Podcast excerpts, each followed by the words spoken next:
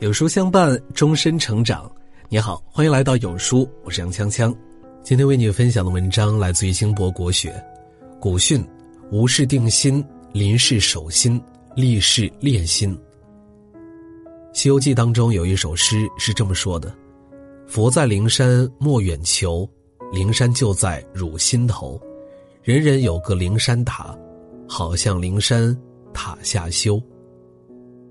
佛就在心中。”真正的佛，就是自己的心。王阳明说：“无如养心，未尝离却事物，只顺其天则自然，就是功夫。”意思是，我们儒家中人修身养性，并没有离开平常的事物，不用刻意寻找，只需顺着自然的规律，保持一种自然而然的心态，这就是功夫。心是天下之大本，要修好这颗心，就是要做到无事定心，临事守心，立事练心。《金刚经》言：“云何往住？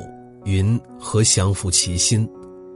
《金刚经》提出降伏其心，就是要降服我们内心中不安定的烦恼因素，也是儒释道三家都要解决的问题。老子说：“不见可欲，使民心不乱。”人类的文明与进步，各种声色犬马的诱惑，就愈是争奇斗艳，层出不穷。在这五彩缤纷的世界里，如果我们不能自制，必然弄得像老子所说的“目盲、耳聋、口爽、心发狂”的地步。一个人若是没有安定的心，给他再多的名声和财富，也都不会满足。比方说，世界上有很多人，经过努力买房买车，衣食无忧，生活富裕，却偏偏心不安住，非要跟那些坐拥豪宅豪车的人相比，觉得自己一无是处，终日郁郁寡欢。我们之所以感到痛苦烦恼，是因为我们内心不安定。好好的掌控好自己的心念，千方百计把自己各种想入非非的想法停下。各种念头止住了，由此产生的各种痛苦，自然也就消失了。有位农夫一次农闲时，想到自己一生忙碌，年复一年，日复一日不断的耕种，便起了一个心念：到底什么叫做修行呢？修行的境界又是如何呢？于是便决定上山请教一位修行者。他很尊敬的问：“请问您花了数十年的时间修行？”所求为何呢？修行者说：“我要练就一念安定的心。”老农夫就和这位修行者对坐，沉默了许久。突然间，老农夫起身离开，非但没有恭敬的道别，反而还回过头对修行者说：“你这样的修行，将来会堕落地狱。”这位修行者听到老农夫的无理言辞，非常的生气，当下就追出洞外。对老农夫破口大骂。老农夫不疾不徐地说：“你不是要修一念安定的心吗？”这则简单的故事有很多启发性。要修一颗安定心，谈何容易？唯有多磨多练。法句经有言：“犹如坚固岩，不为风所摇；毁谤与赞美，智者不为动。”人在处理事情的时候，临事用心，一心不乱，守心不移，就是修行。从前有一个国王，他与一个著名的大师聊天，大师说：“修行并不在苦行，而是在用心。出家人面对外界的各种诱惑，能够守心不为所动。”国王将信将疑，对大师说：“能够用事实来证明你说的话吗？”大师说。请大王明天派两班能歌善舞的宫女，一班在东街跳舞，一班在西街唱歌。从监牢里放出一个判死刑的犯人，拿一个盛满油的罐子，让他小心捧着，绕过街道一周回来。如果罐中的油没有轻易出来，就赦他无罪。命令四名兵士拿着大刀随行，吩咐他们注意那犯人手上所捧的油，如果油在哪里清出。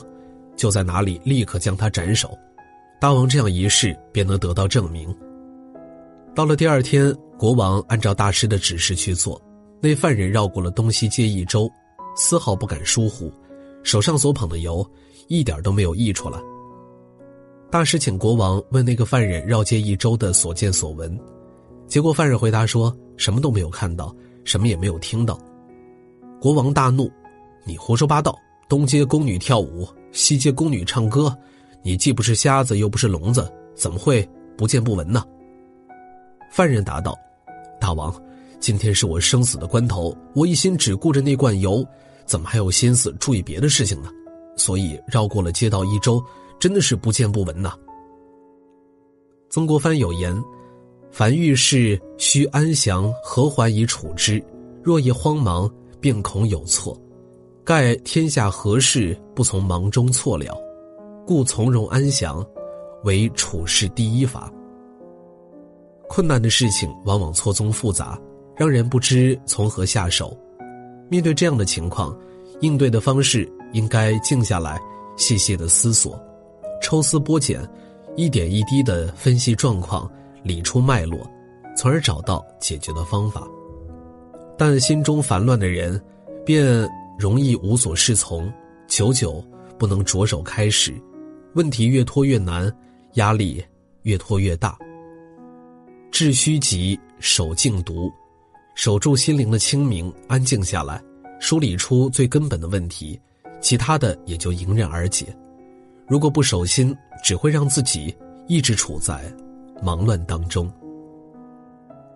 王阳明说：“人需在世上磨，方立得住。人只有在磨练中才能成才，只有在逆境中才能成熟。这就是在世上磨练的含义，也就是要培养出智慧，而不做死学问。立事练心，通俗的说，就是在纷繁复杂的具体事物中。”锻炼自己的心理素质，做到动静皆定。康熙在他的庭训格言中有过这样一段记载：三藩之乱时，清军主力和吴三桂的部队决战，半个月了还没有前方的消息，北京城里人心惶惶。在这种情况下，一向勤政的康熙居然一反常态，把公务扔在一边，带着身边的人跑到景山上去玩。有人提议，如今形势危急。军国大事那么多，皇帝您怎么能够荒疏政事呢？康熙借这件事儿告诫自己的儿子们，做大事要有静气。当时的局势确实很危险，北京城里忠诚的人都没了主心骨，心怀叵测的人跃跃欲试。这时候大家都在看皇帝，结果皇帝根本就不着急害怕，还有心情娱乐。于是忠诚拥护的人心里就有底了，想作乱的人。也不敢轻举妄动了。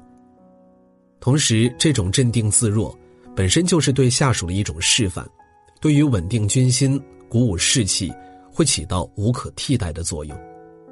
相反，身为统帅，哪怕表现出一丝的慌乱，也会带来军心的动摇。在人生遭遇骤变打击时，能做到方寸不乱，需要的是大智慧。在重大的挫折和打击面前。保持住一颗平常心，能够把命运的迎头痛击当作是磨练心性、超越自我的大好机会，才能够动心忍性、意志坚强，使自己的人生境界不断的提高。